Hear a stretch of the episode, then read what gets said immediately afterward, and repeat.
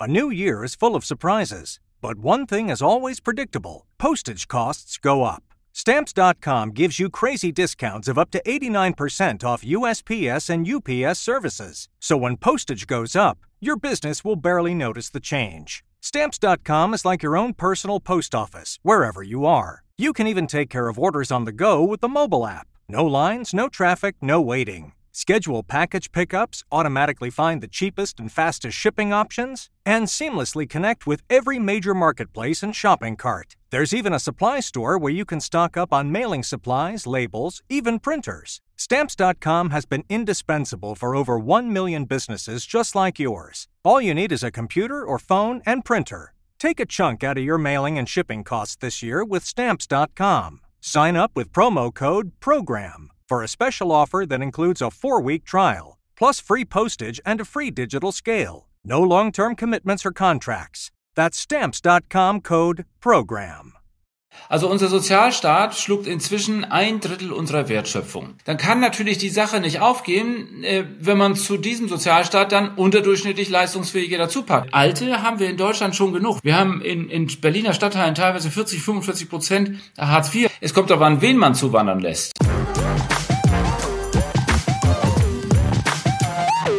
Servus und herzlich willkommen in einem neuen Video der Mission Money. Ja, die Diskussionen und Debatten um unseren Sozialstaat reißen nicht ab. Im Gegenteil, es wird immer schlimmer. Was können wir uns eigentlich noch leisten und was nicht? Und wie kriegen wir den ganzen Karren eigentlich wieder aus dem Dreck? Darüber wollen wir heute sprechen und haben uns äh, einen unserer Lieblingsgäste zu dem Thema natürlich eingeladen.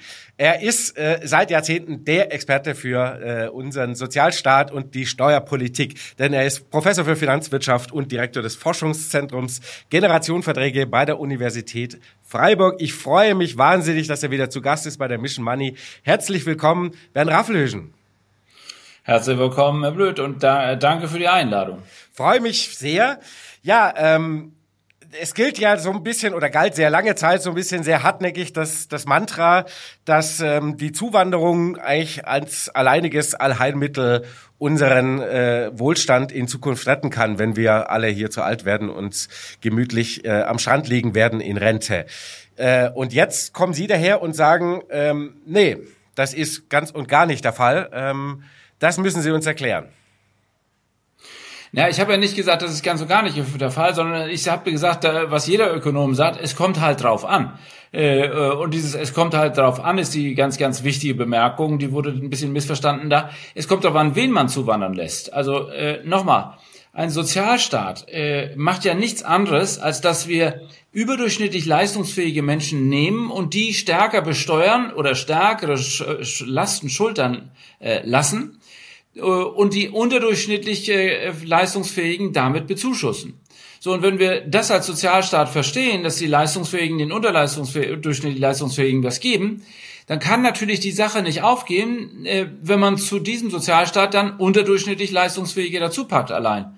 Äh, sondern das geht nur auf, wenn sie eine gute, gesunde Durchmischung haben, also wenn sie auch eine Qualifikationsstruktur haben. Mhm. So, und das war die einzige These, die erstmal im Raum stand. Ich glaube, äh, da muss man äh, nur Volksschule Sauerland haben, würde Müntefering jetzt sagen, äh, um das zu verstehen. Und wer das nicht versteht, der muss ganz schön doof sein. Mhm. Und doch waren sehr viele Menschen überrascht, als sie gesagt haben, die Zuwanderung in der Form kostet uns fast sechs Billionen Euro. Wollen Sie uns die Rechnung yes. mal ein bisschen aufmachen, ganz kurz? Ja, äh, da muss man auch jetzt aufpassen. Also äh, der, der Punkt ist ja der. Also unser Sozialstaat schluckt inzwischen ein Drittel unserer Wertschöpfung. Das ist die höchste Sozialausgabenquote, die wir jemals in der Geschichte unseres Landes gehabt haben. So, diesen Sozialstaat können wir uns schon allein aus den Beständen, die wir heute in Deutschland haben, nicht leisten. Das heißt, diejenigen, die in Deutschland schon leben, egal ob jetzt äh, Inländer oder Ausländer, können sich äh, äh, das nicht leisten, was sie sich jetzt versprechen. Das heißt, unser Sozialstaat ist nicht nachhaltig, schon allein ohne Zuwanderung nicht. Wenn man jetzt in diesen Sozialstaat, den wir uns ohnehin nicht leisten können, noch weniger leistungsfähige Menschen dazu packt, dann wird man die Nachhaltigkeitslücke, also das, was fehlt, um den Sozialstaat tragfähig zu machen, wird man diese Nachhaltigkeitslücke natürlich vergrößern. Äh, und das, was das kostet, wenn man ungesteuerte Zuwanderung auf Dauer zulässt, ähm, in der Größenordnung von dem, was das Statistische Bundesamt halt vorgibt, nämlich 300.000 Menschen, und diese dann auch noch sechs Jahre lang brauchen, um äh, sich äh, zu integrieren, ja, dann wird die ganze Sache ein kein Nullsummenspiel, sondern dann ist die Summe negativ. Mhm. Aber was machen wir stattdessen? Wir können ja jetzt nicht sagen, ähm, Mauern hoch und lassen uns halt überaltern. Nein, das war ja auch genau das, was die Studie gezeigt hat. Also äh, äh nochmals, äh, wir können uns unseren Sozialstaat, so wie er ist, selbst nicht leisten. Äh, wenn wir jetzt äh, den äh, Sozialstaat ähm, versuchen mal erstmal zu adressieren und den Sozialstaat wieder auf ein tragfähiges Niveau zurückschrauben würden, äh, das passiert natürlich durch sowohl die Einnahmen wie die Ausgabenseite. Also wenn wir den Nachhaltigkeitsfaktor äh, der Agenda 2010 wieder wirksam lassen, werden lassen, wenn wir die, äh, sagen wir mal, 67 von Müntefering vielleicht doch auf 68 oder 69 nochmal erhöhen, wenn wir die Frauenerwerbsquote noch ein bisschen von weniger Teilzeit auf mehr Teilzeitbeschäftigung bringen. Also wenn wir alles ausschöpfen, was wir können und dann äh, sagen wir mal, auch unser Gesundheitswesen und unsere Pflege noch äh, deutlich mehr durch Eigenversorgung und Eigenbeteiligung in den Griff bekommen. Dann kann die Zuwanderung tatsächlich das dritte scharfe Schwert sein, um den Sozialstaat tragfähiger zu machen. Allerdings, und da kommt dieses, äh, der Zeigefinger wieder hoch, nicht die, die wir jetzt haben. Die, die wir jetzt haben, ist zu wenig qualifiziert. Wir brauchen mehr Selektion nach den Qualifikationskriterien. Wir müssen also unsere Zuwanderung steuern. Und das ist auch etwas, was, glaube ich, äh, jedem mal langsam klar werden sollte. Äh, jedes Einwanderungsland, und Deutschland ist ein Einwanderungsland und war es schon immer, jedes Einwanderungsland kennt Einwanderungsregeln. Wir sind das einzige Einwanderungsland, das nicht zugibt, Einwanderungsland zu sein und keine Regeln dafür aufstellt. Äh, das kann es nicht sein. Also diese alleinige Geschichte über Asyl, das Ganze zu steuern wollen, äh, das ist völliger Unfug, was wir da machen. Mhm. Warum, warum tun wir uns damit so schwer? Haben Sie eine Erklärung für?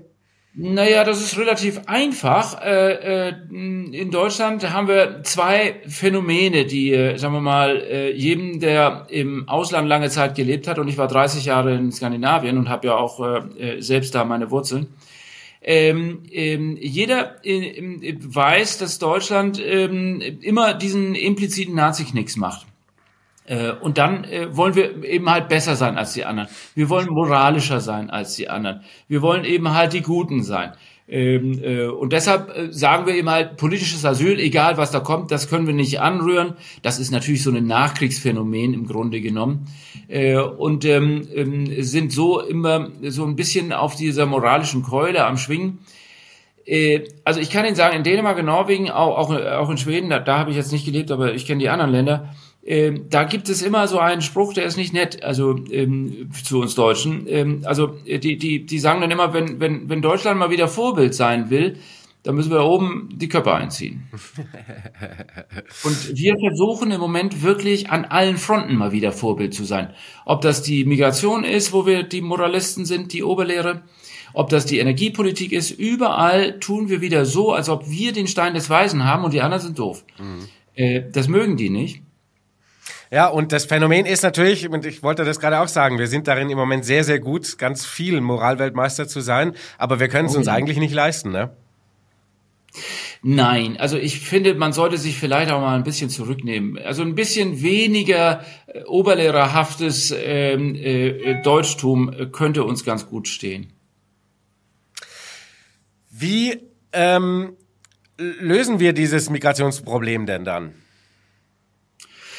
Nun, äh, der, der Punkt ist auch wieder, äh, wir können nicht in die Extreme gehen, äh, obwohl wir öfters da, dazu tendieren. Also wenn wir, wenn wir unseren, wenn wir gar keinen Sozialstaat hätten, nehmen wir mal die, diese Fiktion an, ja, dann haben wir kein Problem mit Migration, da können wir ja jeden gebrauchen. Mhm. Wenn wir einen Sozialstaat haben, wie wir ihn in Dänemark vorfinden, also einen nochmal deutlich ausgebauteren Sozialstaat, sehr viel egalitärere Einkommensstrukturen äh, und so weiter und so fort, dann kann man diesen Sozialstaat mit der Welt nicht teilen. Äh, dann muss man im Prinzip aus Schutz dann Zuwanderung unterbinden. Und genau das passiert. Die Dänen, wie auch die Schweden jetzt, äh, unterbinden Zuwanderung, weil sie ihren Sozialstaat eben halt einfach schlichtweg äh, für sich bewahren wollen und ihn isoliert bewahren wollen.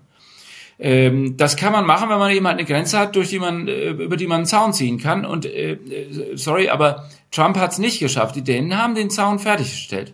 Hm. Also, äh, und die Dänen machen die Grenzen auch dicht im Zweifelsfall. Also als Frau Merkel 2015 die Einladung aussprach, gab es in Dänemark den Spruch, naja, wenn man einlädt, dann kann man danach nicht anfangen, die Rechnung mit den anderen teilen zu wollen. Äh, äh, und insofern waren die Grenzen in Grosau und in Padborg halt zu.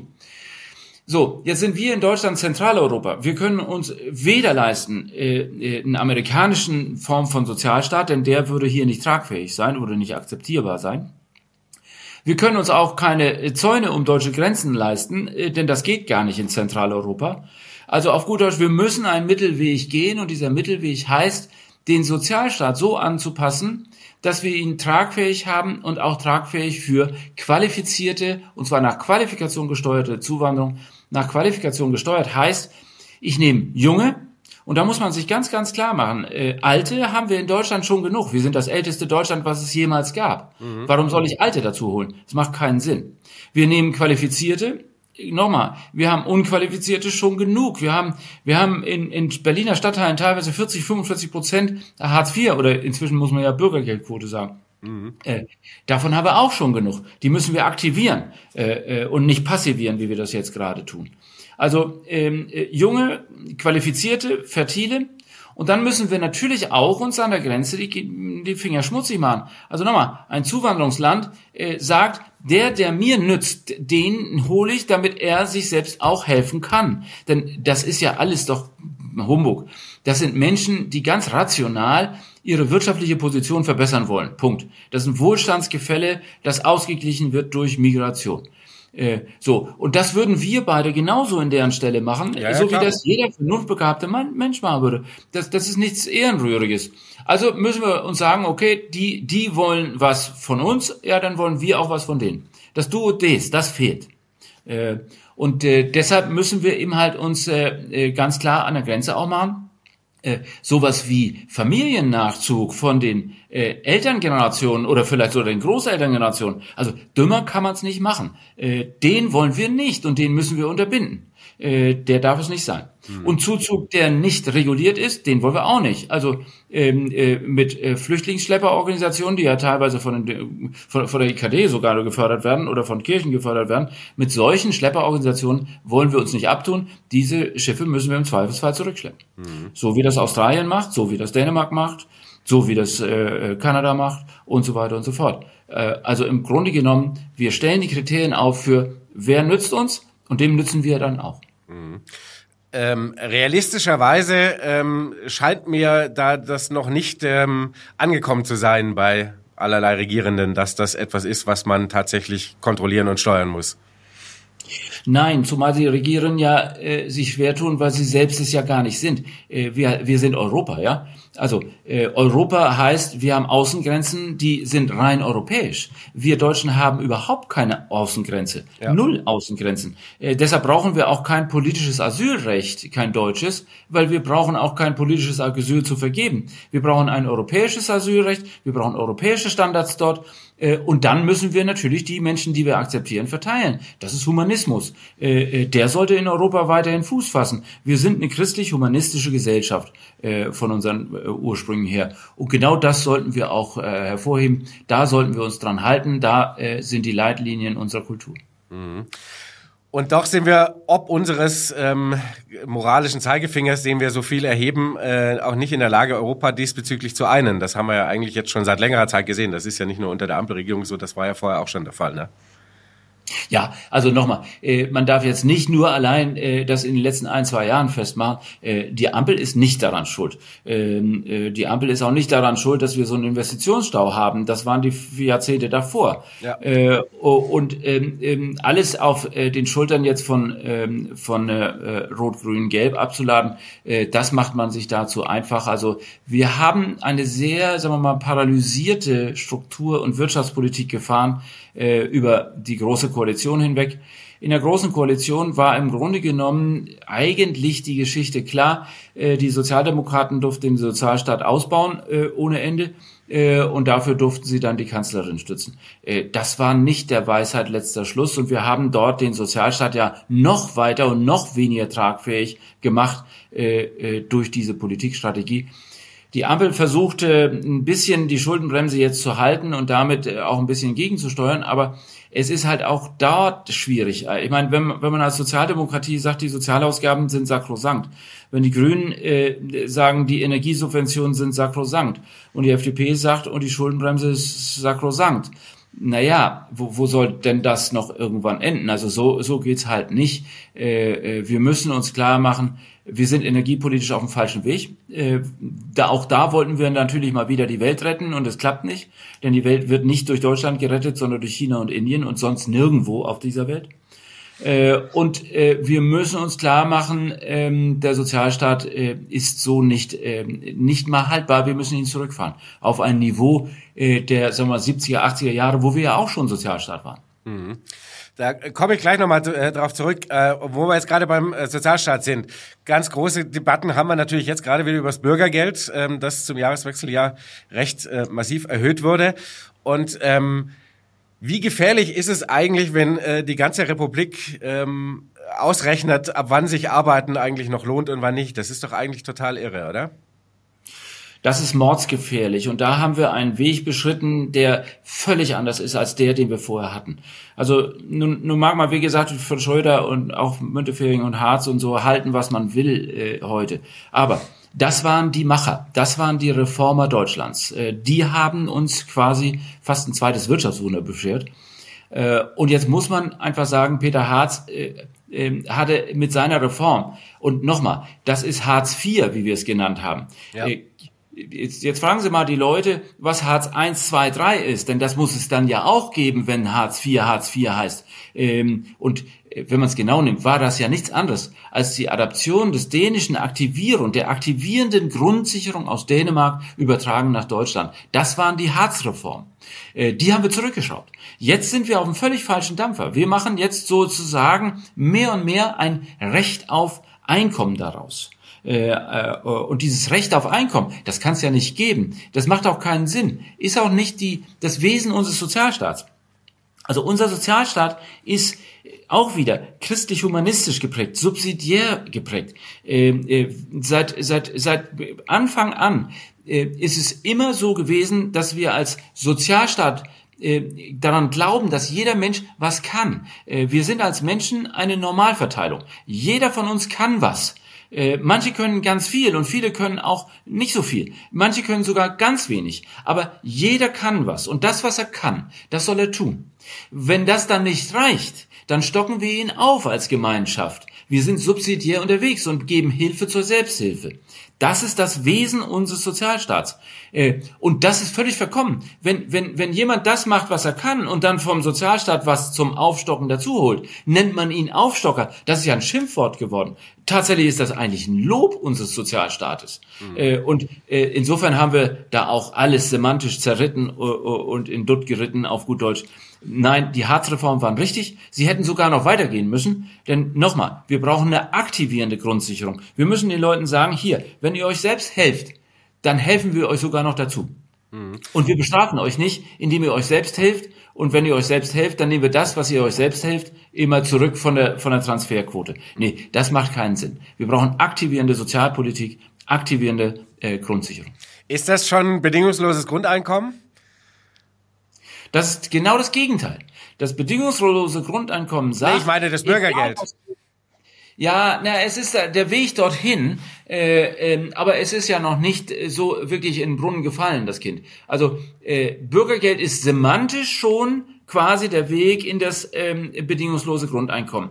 Die Regeln tatsächlich wurden ja gar nicht, naja, so so viel verändert gegenüber der Corona-Zeit. Äh, und die Erhöhung war natürlich überproportional, aber eine Erhöhung war fällig, weil das, die Grundsicherung ist das sozialkulturelle Existenzminimum und das muss angepasst werden, äh, mindestens der Inflationsrate, eher sogar ein bisschen darüber. Und insofern war die Erhöhung nicht der, Kern, der Kern des Falschen. Ähm, die Büchse der Pandora haben sie geöffnet, indem wir sagen, wir rechnen das Vermögen nicht mehr an. Äh, die Leute müssen auch ihre Häuschen nicht mehr verschaben, wenn sie in Sozialhilfe sind.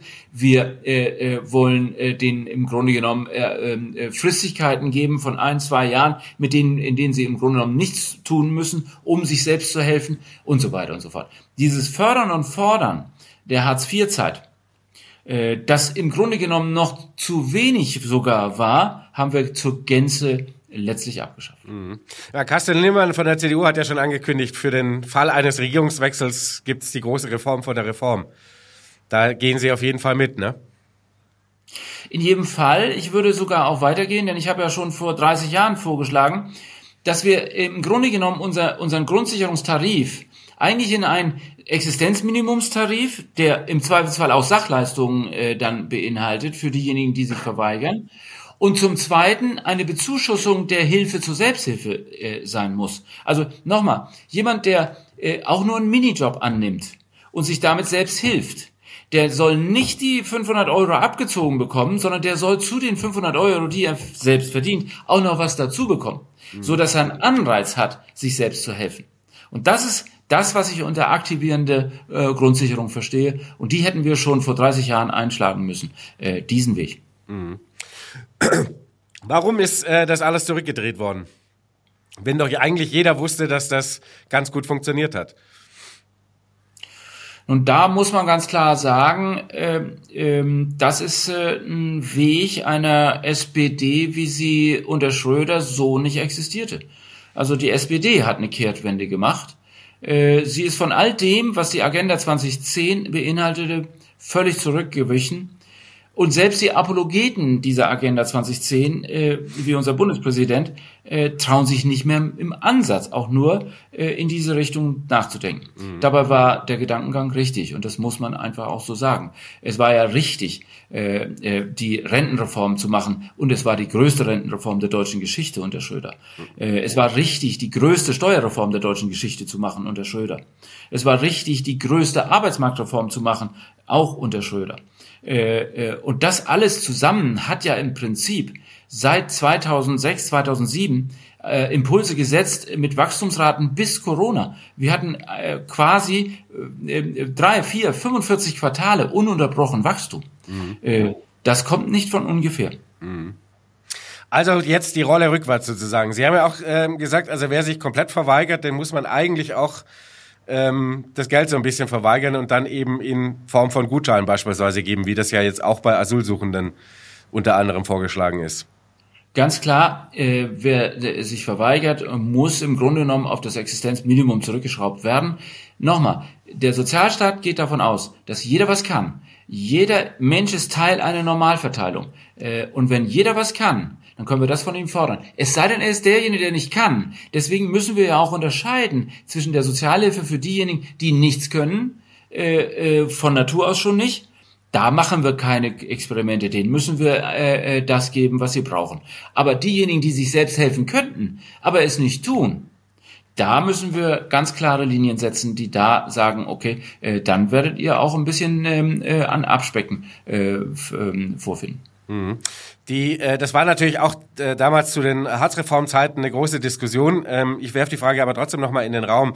Laufen wir natürlich nicht Gefahr, wenn wir ähm, aus vielen Menschen Aufstocker machen, dass wir einen viel zu großen Niedriglohnsektor aufbauen, der uns langfristig natürlich äh, in unseren Sozialsystemen auch nicht weiterhilft?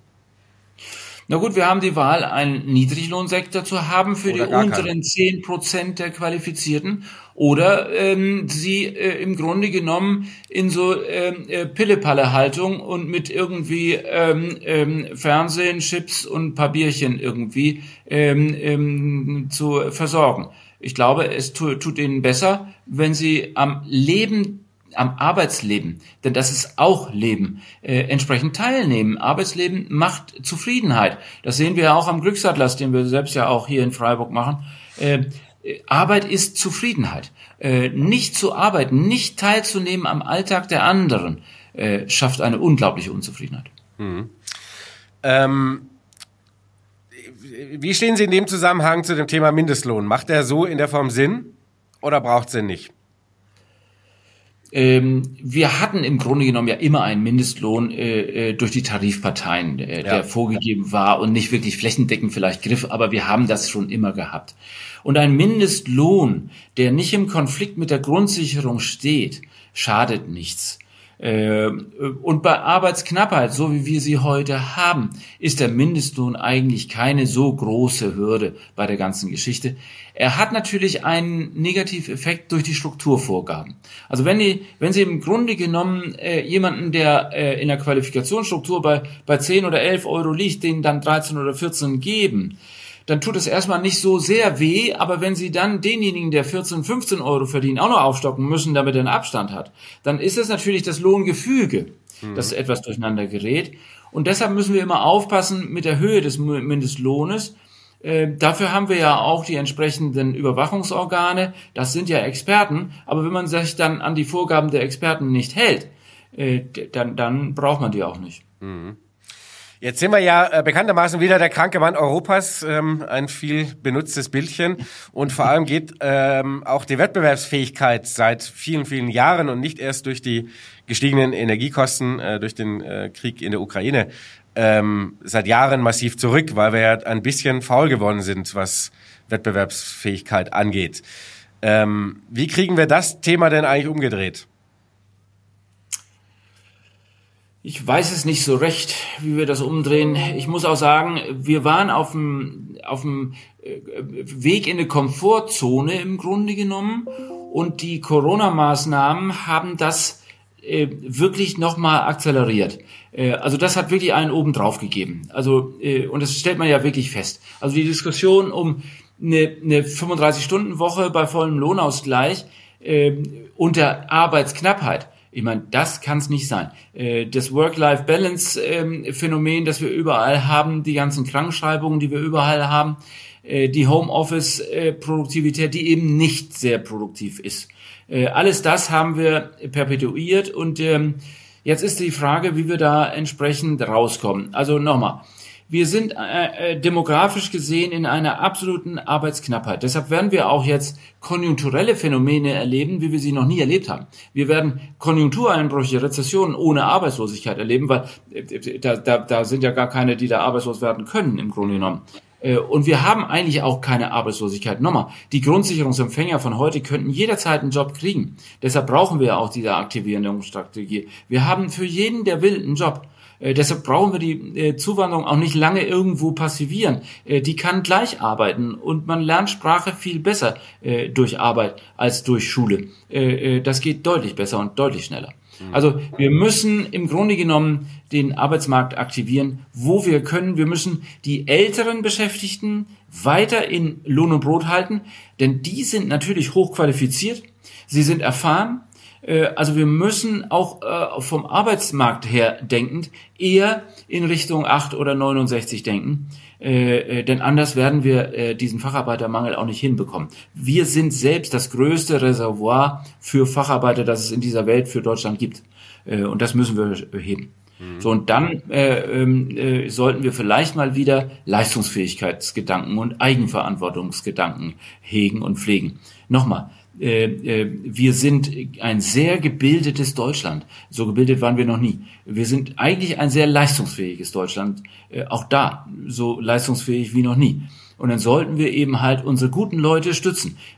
Und zwar die Leuchttürme stützen. Wir müssen Elitenförderung auch wieder ernst nehmen. Denn nochmal, wenn wir, also wenn wir nicht wirklich, sagen wir mal, unsere 10, 15, 20 Prozent Ultraleistungsträger äh, stützen, wenn wir die nicht fördern, wenn wir denen sogar sagen, nee, machen wir nicht, Bundesjugendspiele schaffen wir ab, weil da könnte ja jemand über, über den 10 oder 20 Prozent der Besten sein.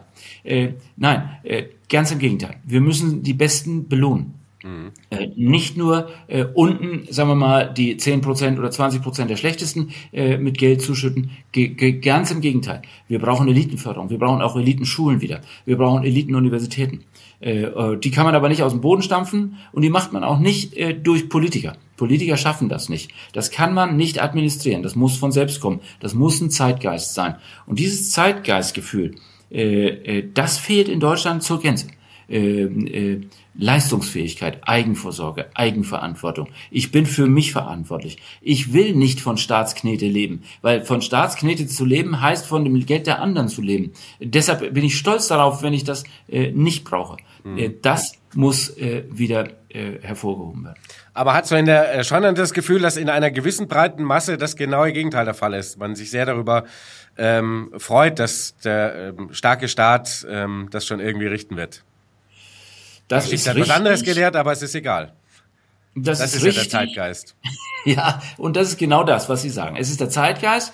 Ähm, wie man einem Zeitgeist irgendwo entgegenläuft, weiß ich auch nicht, kann ich Ihnen nicht sagen. Ich, ich kann Ihnen nur sagen, dass ich bei meinen Kindern anfange.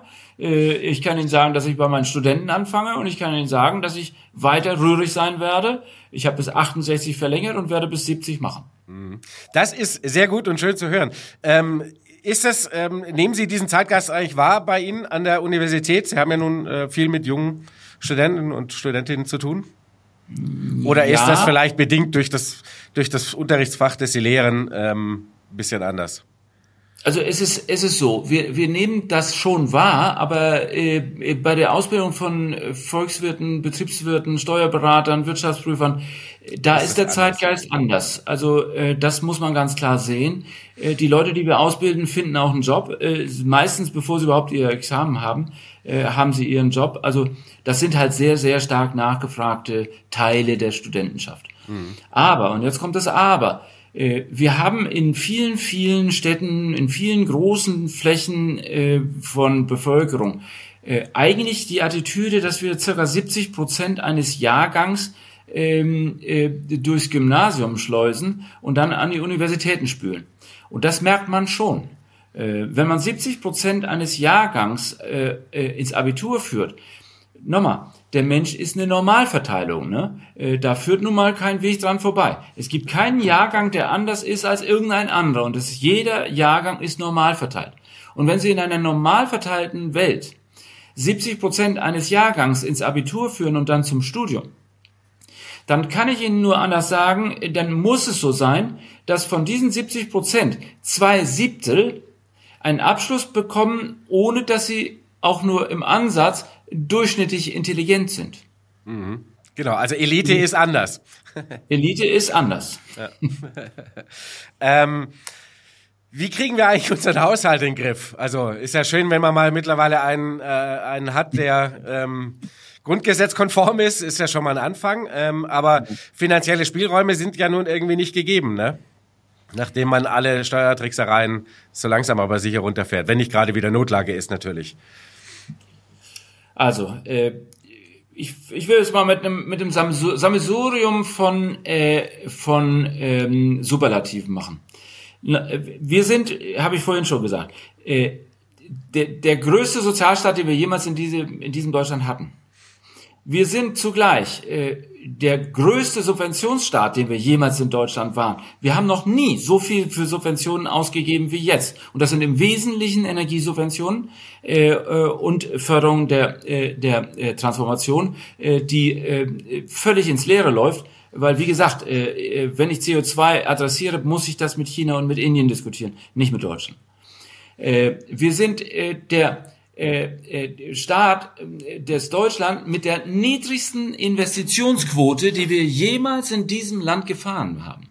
Niedrigste. Und zwar im Wesentlichen auf äh, Kommunalebene, Länderebene etc. Ähm, wir sind der Staat mit der höchsten Steuereinnahmenquote am BIP, den wir, die wir jemals in Deutschland hatten.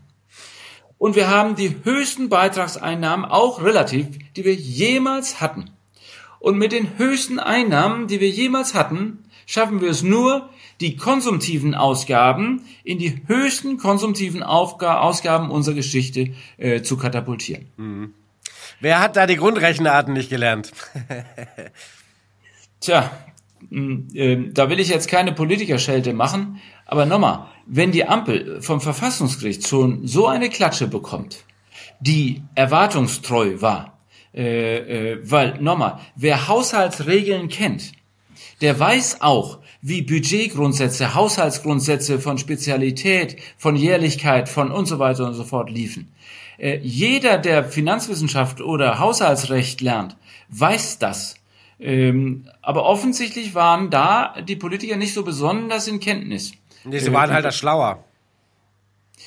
Ja, sie waren natürlich schlauer im, im, im Moderieren von, äh, sagen wir mal, ähm, Haushalten, die, die einfach äh, ja, darunter litten, dass man nirgendwo sparen will. Und nochmal, die Ampel will nicht sparen.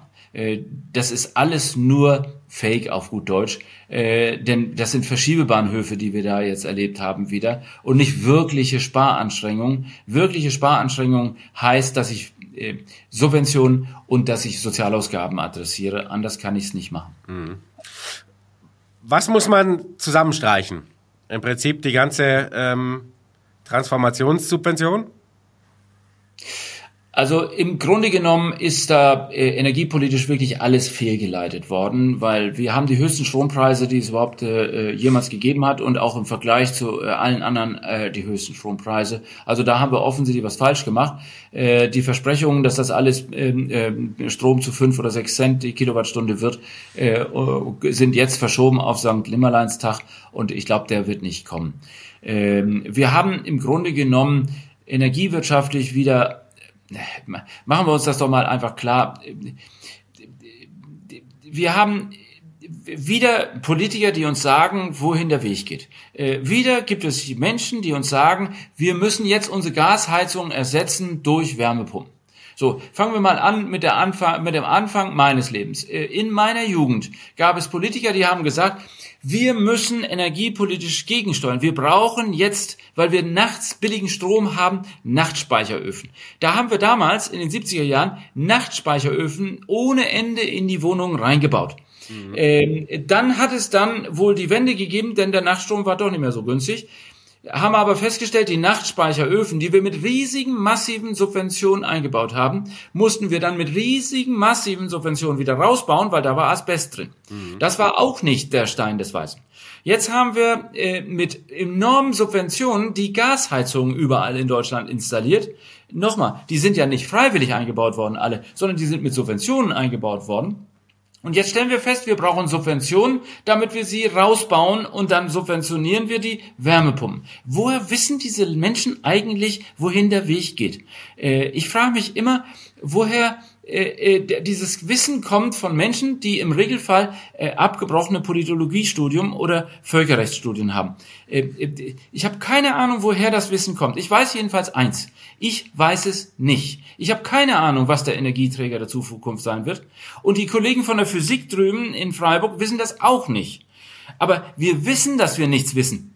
Und wenn wir wissen, dass wir nichts wissen, dann wissen wir schon mal eine ganze, ganze Menge. Dann mhm. wissen wir nämlich, dass die äh, Summe der Einzelentscheidungen von 80 Millionen Menschen im Regelfall wahrscheinlich die beste sein wird. Also lassen wir das. Lassen wir den Markt laufen. Der wird es schon richten. Vielleicht nicht ganz kurzfristig, aber über die Strecke. Und wenn wir dann was tun wollen, um die Welt mit CO2 ein bisschen rauszufiltern, ja, dann können wir natürlich CO2-Bepreisung machen, aber wir sollten sie koordiniert machen mit der Welt. Denn Luft ist nicht deutsche Luft oder chinesische Luft oder indische oder amerikanische Luft. Äh, tut mir leid. Mhm. Das verteilt sich. Also müsste man das ja im Prinzip komplett abschaffen, diese Form der Energiewende. Ja, ich befürchte, dass bis auf so ein paar Windkraftanlagen an der Nordseeküste bis auf so ein paar Solaranlagen im Breisgau, denn wir haben das hier sehr schön warm, ähm, wird da nicht viel übrig bleiben. Ähm, ähm, wir können aber Folgendes machen. Wir können ja auch mal wieder Förderung von Forschung machen. Wir haben äh, äh, Kraftwerke und zwar auch äh, in der dritten Generation der neuen Atomkraftwerke, äh, die in Schweden beispielsweise jetzt gebaut werden, aber auch in anderen Ländern der Welt gebaut werden eine Alternative, die uns sogar unsere Endlagerung vielleicht ähm, deutlich, äh, äh, sagen wir mal, äh, angenehmer gestalten könnte, weil wir ja die ausgebrannten Brennstäbe dort wieder verwenden können und damit die Halbwertzeiten drastisch weiter nach unten schrauben. Mhm. Äh, das wäre zum Beispiel eine Idee. Aber dann muss man Forschung von äh, Kernenergie fördern. Die haben wir zur Gänze eingestellt. Und inzwischen fordern wir in Deutschland, äh, forschen wir da eher mehr zur Gender-Geschichte als zu den Dingen, die wirklich energiewirtschaftlich notwendig wären. Mhm. Naja gut, und ähm, es ist natürlich, muss man ja auch sagen, wenn es sich denn rechnet, also erneuerbare Energien, dann werden sie sich im Markt ja trotzdem durchsetzen. Ganz ohne genau große Subventionen. Genau wie das, das gleiche wie mit dem Elektroauto. Es wird sich auch durchsetzen, wenn es äh, genug Leute gut finden und äh, normale wirtschaftliche Mechanismen greifen der Markt wird es schon machen. Äh, der Glaube an den Markt, der fehlt uns in diesem Land. Den hatten wir mal. Äh, und nochmal, die soziale Marktwirtschaft äh, ist in Freiburg mal entwickelt worden. Und wir Freiburger sind stolz darauf, neoliberal zu sein und die soziale Marktwirtschaft erfunden zu haben. Denn nochmal, die soziale Marktwirtschaft hat uns, jetzt komme ich wieder mit dem Superlativ, zum reichsten Deutschland gemacht, das es jemals in diesem Land gegeben hat. Ne? Mit den reichsten Reichen, aber auch mit den reichsten Armen, die jemals in diesem Land gelebt haben. Mhm. so, und darauf sollten wir stolz sein. Äh, die Planwirtschaft, und zwar egal, ob es die, die, die roten Faschisten waren oder die braunen Faschisten waren mit ihrer Planwirtschaft, äh, die waren das, die das Ganze immer in Dutt geritten haben, nicht wir. Mhm. Was brauchen wir ähm, an richtiger Strukturreform noch? Jetzt haben wir mal das Energiethema rum. Ähm, Sie haben gesagt, wir sind das reichste Land, natürlich auch von der Einnahmenseite. Ähm, aber sind natürlich auf der Ausgabenseite ähm, offensichtlich ist vieles aus dem Ruder gelaufen. Das haben wir alle die letzten Jahre ähm, gespürt und gesehen. Ähm, was braucht's noch? Also äh, das, was wir äh, unbedingt nochmal ansteuern müssen, ist eine vernünftige Reform der, äh, äh, der Körperschaftsbesteuerung im Zusammenspiel vor allen Dingen mit den Gewerbeertragssteuern auf Kommunalebene. Dort haben wir viele, viele Vorschläge schon vernünftige gemacht. Wir müssen eine Dezentralisierung auch der Kommunalsteuer haben. Wir brauchen Bürgermeister, die verantwortlich sind für ihre Finanzen und das auch transparent darstellen können und müssen. Mhm. Wird denen nicht schmecken, aber so ist es halt. So, äh, wir brauchen eine Körperschaftssteuer, die international wieder wettbewerbsfähig ist. Wir sollten nicht mit Unternehmenssubventionen wieder anfangen, äh, denn das ist ein Circulus viciosus, der nimmt kein Ende. Ähm, bei der, was die persönlichen Einkommensbesteuerungen angeht, da würde ich sagen, haben wir gar nicht mal so viel zu tun. Die Einkommenssteuer ähm, würde ich jetzt nicht großartig adressieren. Es gibt zwar immer diese Diskussion um den Mittelbauch, aber äh, das ist eigentlich durch diese zwei linear progressiven Tarifbereiche in Ordnung. Was wir unbedingt machen müssen, ist die Erbschaftssteuerreform, denn die Erbschaftssteuer kann so nicht stehen bleiben. Ähm, wir haben äh, was die Ehegattenbesteuerung angeht, die höchsten Erbschaftssteuern der Welt. Wir haben in direkter Linie mit die höchsten Erbschaftssteuern der Welt. Wir haben nur bei Nichtverwandten vernünftige Steuersätze, aber auch hier machen wir ganz komische Ausnahme. Sobald wir in Familienunternehmen Kapital haben, ist das ja Arbeitsplatz schaffen, dann brauchen die keine Steuern zahlen, weil sie ja auch gar nicht können, denn wir können nicht stille Reserven heben und dann besteuern in der Erbschaftsbesteuerung. Also um es ganz konkret zu sagen, die Erbschaftssteuer sollten wir abschaffen äh, und stattdessen einfach sagen, okay, da machen wir eben halt zwei Prozentpunkte Reichensteuer obendrauf. Das trifft dieselben fast. Und dann haben wir äh, eine Administration, die auch ganz einfach ist, weil laufende Einkommen zu deklarieren im Finanzamt ist viel einfacher, als die Vermögen im Bestand zu bewerten. Äh, das sehen wir jetzt bei der Grundsteuer, wie schief das gehen kann. Äh, also da haben wir noch ein paar auf der Steuerseite ein paar äh, Dinge zu tun. Aber es sind nicht sehr viele. Also unser Steuersystem ist viel besser als sein Ruf, wenn man es genau nimmt. Mhm. Äh, unser Sozialsystem. Da, wie gesagt, äh, haben wir was. Äh, die Investition. Äh, hier haben wir unbedingt. Wir müssen von den konsumtiven Ausgaben äh, weg. Wir brauchen massive Investitionen, äh, nicht nur in Schiene, auch in Straße. Also wir haben immer noch ähm, Autobahnen ohne äh, Standspur. Ähm, äh, das ist ja, das ist ja fast wie wie in den 30er Jahren schon äh, manche Autobahnen. Und zwar Autobahnen, die äh, nicht im Osten liegen. Da haben wir alles so in, in Ordnung, aber da fährt ja keiner. Äh, während ähm, äh, äh, München-Salzburg immer noch, äh, sagen wir mal, ausbaufähig ist mit einer Standspur oder einer dritten. Also ich, da haben wir. Ich fahre da jeden Tag, also ich kann es gut berichten. Ja, ja. Also da gibt es streckenweise, glaube ich, Dinge, das glaubt man nicht. Mhm. Äh, und was den Schienenverkehr angeht, äh, wenn die Schweiz schon äh, sich aus der Partnerschaft mit Deutschland verabschiedet, weil sie ja nur Verspätungen sich reinholt ins Land, ja, dann sollte man sich überlegen, ob man da nicht vielleicht mal ein bisschen was mal macht und nicht vielleicht ein bisschen was auch falsch gemacht hat. Mhm. Und was die Investitionen auf Kommunalebene angeht, nochmal, da schlummern Dinge, die glaubt man nicht. Das Kanalisationssystem ist eigentlich ein System der Jahrhundertwende. Ja, äh, da kommt einiges gerade in den Großstädten noch auf uns zu. Und deshalb müssen wir weg von den Sozialausgaben und konsumtiven Ausgaben hin zu deutlich mehr Investitionen. Mhm. Ja, es gibt so viele Baustellen, wo wir investieren müssen, Infrastruktur, Bildung und so weiter. Ähm, ist denn dann die Schuldenbremse zu halten? Das werden wir nicht ähm, durch das Zusammenstutzen des Sozialstaates und ein bisschen ähm, Wärmepumpenförderung gelöst bekommen. Nun, wenn der Sozialstaat 30 Prozent der Wertschöpfung und, äh, sagen wir mal, äh, fast die Hälfte der, der öffentlichen Ausgaben darstellt, dann ist da natürlich schon eine Menge zu holen. Mhm. Ähm, und wenn die Energiesubventionen die höchsten sind, die wir jemals hatten, dann ist da einiges zu holen. Ich glaube, bevor wir die Schuldenbremse diskutieren, und in konjunkturpolitisch ähm, ähm, äh, instabilen Zeiten, in rezessiven Zeiten, geht die Schuldenbremse ja nicht, da ist sie ja gelockert. Da sollten wir auch äh, bei bleiben. Aber in normalen Situationen, konjunkturellen Situationen, sollten, sollten wir die Schuldenbremse halten können. Ähm, das geht allerdings nicht, wenn man alle Ausgaben, die man sich äh, vorher als Wahlversprechen ähm, äh, in jeder Wahl, und zwar egal ob große Koalition oder Ampel, äh, gegeben hat, äh, wenn man die weiterhin halten will und daran nichts dreht, ja, dann äh, äh, muss man natürlich die Schuldenbremse diskutieren. Aber auch hier, Vorsicht, Vorsicht. Äh, das Lockern der Schuldenbremse macht einen Staat, der mehr Schulden macht. Und da der Staat seine Schulden äh, nicht so ganz einfach los wird, kauft er sie oft auch selber. Und wenn er sie selber kauft, macht er, das haben wir ja das letzte Mal gesehen, doch hin und wieder auch mal einen inflationären Impuls. Ja. Ähm, was er natürlich auch will, denn so entschuldet er sich. Mhm. Äh, aber das ist auch nicht der Weisheit letzter Schluss, denn das trifft meistens den kleinen Mann. Mhm. Und dann ist natürlich die Frage, ähm, wie realistisch ist es, dass wir so eine Kehrtwende vollziehen, gesellschaftlich und politisch? Denn das möchte ja gerade in, ähm, weil wir eine Demografie haben und die Menschen älter werden und äh, auch die immer noch wählen dürfen, ähm, äh, das Ganze ja zu einem Projekt, sage ich mal, das ist ja immer das alte Ast äh, absägen. Also das ist ganz klar. Äh, politökonomisch haben wir in jedem Fall verloren, äh, weil die Mehrheit der Wähler, also der Medianwähler ist inzwischen älter als 55. Ja. Und ab 55 äh, gibt's für die Menschen nur noch ein Thema, nämlich äh, wann gehst du, was kriegst du und was machst du dann. Äh, also im Grunde genommen äh, sind die Wähler entweder rentennahe Jahrgänge oder sie sind Rentner. Ähm, aber äh, unter den Rentnerjahrgängen, unter den Babyboomern, die ja das Problem sind und es ja selbst verursacht haben durch ihre niedrige Fertilität, gibt es natürlich immer noch Menschen mit Kindern.